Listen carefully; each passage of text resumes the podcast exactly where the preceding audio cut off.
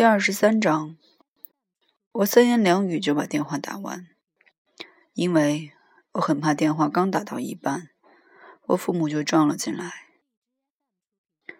不过他们并没有撞进来。安多里尼先生非常和气，他说：“我要是高兴，可以马上就去。”我揣摩，我大概把他和他的妻子都吵醒了。因为他们过了好半天才来接电话，他第一句话就问我出了什么事没有。我回答说没有。我说我倒是给潘西开除了，我觉得还是告诉他好。我说后，他只说了声我的天。他这人很有幽默感。他跟我说，要是我愿意，可以马上就去。安多里尼先生可以说是我这辈子有过的最好老师。他很年轻，比我哥哥弟弟大不了多少。你可以跟他一起开玩笑，却不至于失去对他的尊敬。我前面说过的那个叫詹姆士·凯瑟尔的孩子，从窗口跳出来以后，最后就是他把这个孩子抱起来的。老安多里尼先生摸了摸他的脉搏，随后脱掉自己的大衣，盖在詹姆士·凯瑟尔身上，把他一直抱到校医室。他甚至都不在乎自己的大衣上染满了血。我回到 DB 房里的时候，发现老菲比已经把收音机开了，正播送舞曲。他把声音开得很低，免得被女佣听见。你真该看看他当时的样子。他直挺挺地坐在床中央，在被褥外面，像印度的修行僧那样盘着双腿。他正在欣赏音乐。我见了真把他爱上。喂，我说，你想跳舞吗？他还是个很小很小的毛孩子的时候，我就教会了他跳舞什么的。他真是个了不起的舞蹈家。我是说，我只教了他一些基本动作，他主要靠自学。舞要是真正跳得好，光靠人教可不成。你穿着鞋呢，他说。我可以脱掉，来吧。他简直是从床上跳下来的，然后他等着我把鞋子脱掉，我们就一起跳了会儿舞。他的舞跳得真是好极了。我不喜欢人们跟小孩子一块儿跳舞，因为十有九次那样子总是十分难看。我是说，在外面的餐厅里，你总看见那么个老家伙带着自己的小孩子在舞池里跳舞，他们总是牛头不对马嘴，老攥住孩子背上的衣服，一个劲儿往上拉。那孩子呢？简直他妈的不会跳舞，所以那样子真是难看极了。可我从来不带菲比或别的孩子在公共场所跳舞，我们只是在家里跳着玩儿。不过话说回来，他毕竟与别的孩子不同，因为他会跳舞，不管你怎么跳，他都跟得上。我是说。你只要把它搂得紧紧的，那样一来，不管你的腿比他长多少，也就不碍事了。他会紧跟着你，你可以转身，可以跳些粗俗的花步，甚至还可以跳会儿摇摆舞。他始终紧跟着你，你甚至还可以跳探戈呢。老天爷，我们跳了约莫四个曲子。在每个曲子的间歇时间，他的样子好笑的要命。他摆好了跳舞的姿势，他甚至连话都不说，你得跟他一起摆好姿势，等乐队再一次开始演奏。我见了差点笑死，可你还不准笑嘞。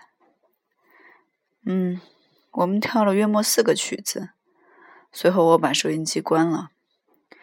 而菲比一下跳回床上，钻进了被窝。我进步了些，是不是啊？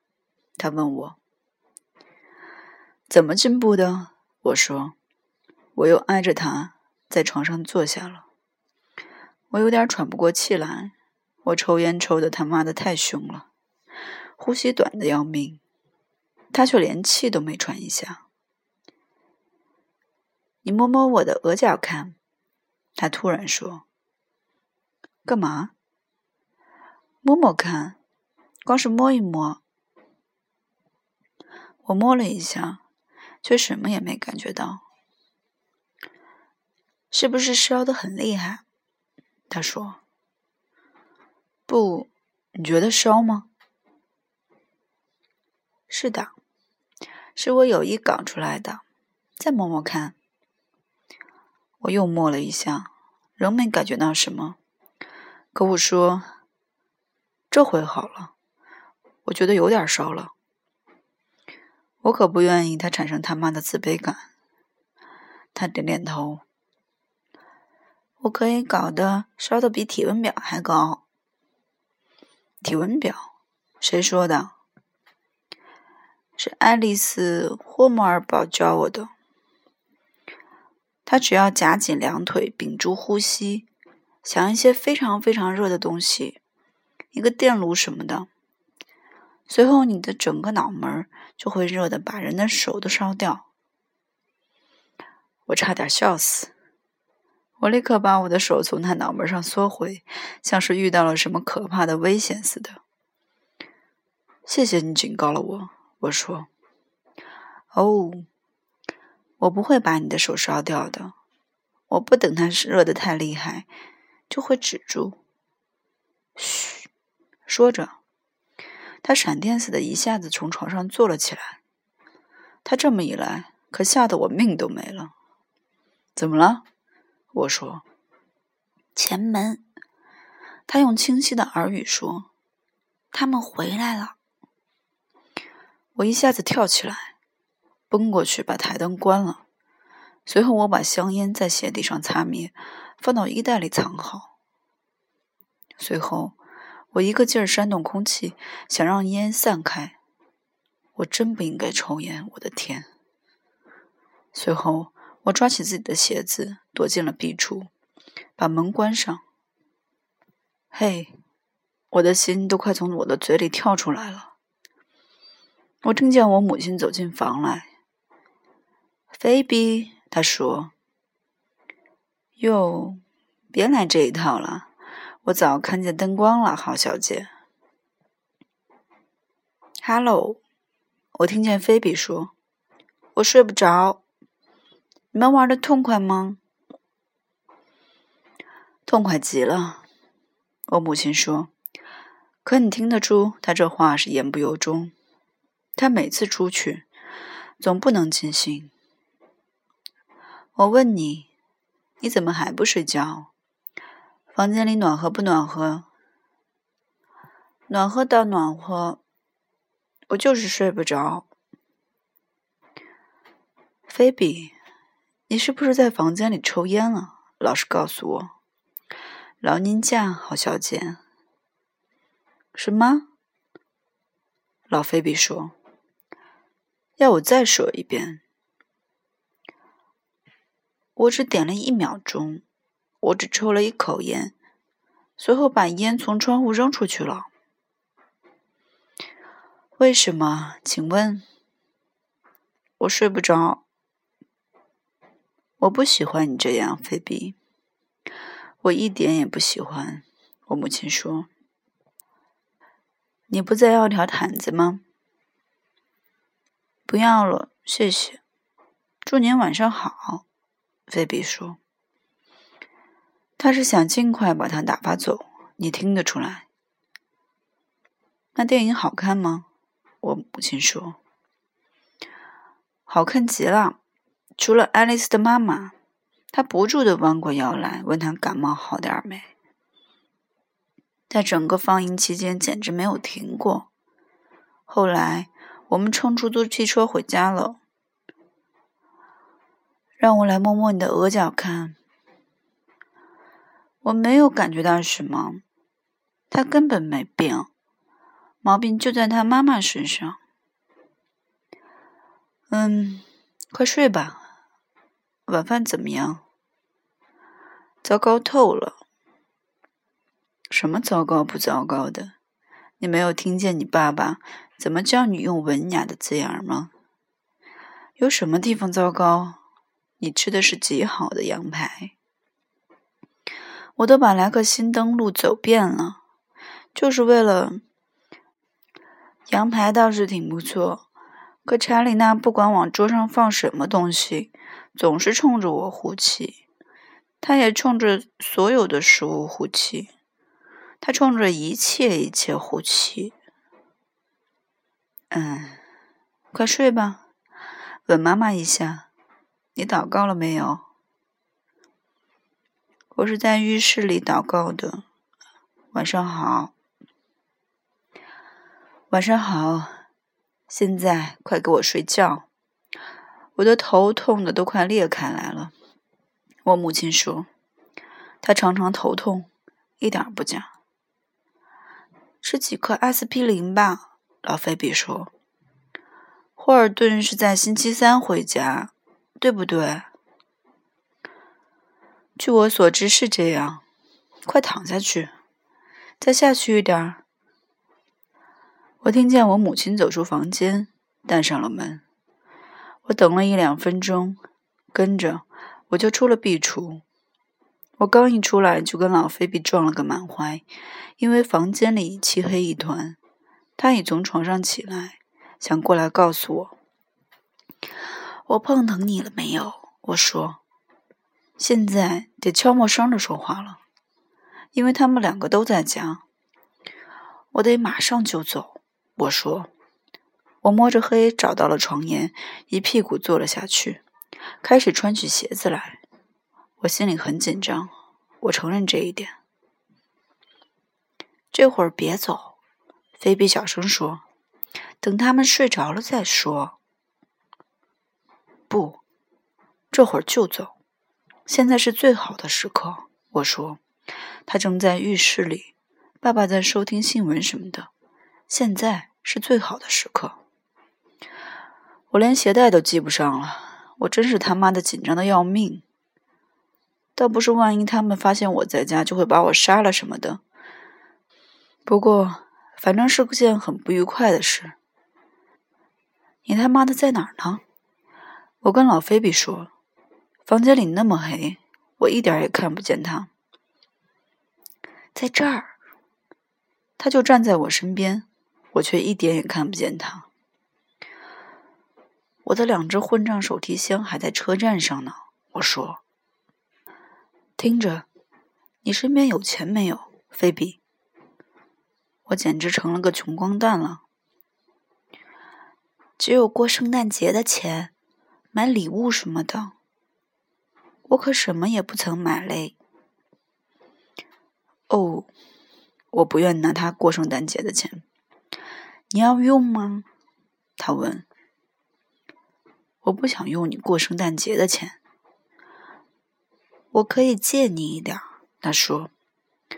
接着，我听见他向 D.B. 的书桌那儿走去，打开了千百万只抽屉，在里面摸索着。房间里黑的要命，真是伸手不见五指。你要是离家出走，就看不见我演那场戏了。他说：“说的时候，声音有点异样。不，我看得见。我不会在你演戏之前走的。你以为我不会看你演的戏？”我说：“我大概在安多里尼先生家住到星期二晚上，随后我就回家。我要是有机会，就打电话给你。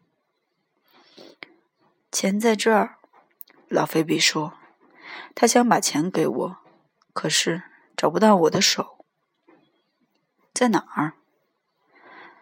他把钱放在我手里了。嘿，我不要那么多。我说：“只要给我两块钱就够了，不跟你开玩笑。拿去。”我想把钱还给他，可他不肯收。你全都拿去好了，你以后。可以还我，在看戏的时候给我带来好了。有多少？老天爷！八块八毛五，六毛五，我花掉了一些。一霎时，我哭了起来。我实在是情不自禁。我尽量不哭出声，可我的确哭了。我一哭，可把老菲比吓坏了。他走过来想劝住我，可是你只要一哭开，就没法看在区区一毛钱份上止住。我哭的时候，仍坐在床沿上。他伸过一只胳膊来搂住我的脖子，我也伸出一只胳膊搂住他。可我依旧哭了好久，没法止住。我觉得自己哽咽的都快憋死了。嘿，我把可怜的老菲比吓坏了。那扇混账窗子正开着，我感觉得出，他正在哆嗦，因为他身上只穿着一套睡衣裤。我想叫他回到床上去，可他不肯。最后我终于止住了，不过的的确确费了我很大很大功夫。接着我扣好大衣上的纽扣，我告诉他说我会跟他保持联系的。他对我说，要是我愿意的话，可以跟他一起睡。可我说不了，我还是走的好。安多里尼先生正在等着我嘞。随后，我从大衣袋里掏出我那顶猎人帽送给他。他喜爱这一类混账帽子，他不肯接受，可我让他收下了。我敢打赌，他准是戴着这顶帽子睡觉的。他的确喜爱这一类帽子。随后，我又告诉他说，我一有机会就打电话给他。说完，我就走了出来。不知什么原因，从屋里出来要比进去他妈的容易多了。主要是我已经不怕他们发现我了，我真的不怕了。我心里想，他们要是发现就发现吧。说起来，我还真有点希望他们发现呢。我一直走下楼去，没乘电梯。我走的是后楼梯。一路上绊着了，总有一千万只垃圾桶，差点把我的脖子都摔断了。可我终于走了出来。那个开电梯的连看都没看见我，他也许仍旧以为我在楼梯上迪克斯坦家里呢。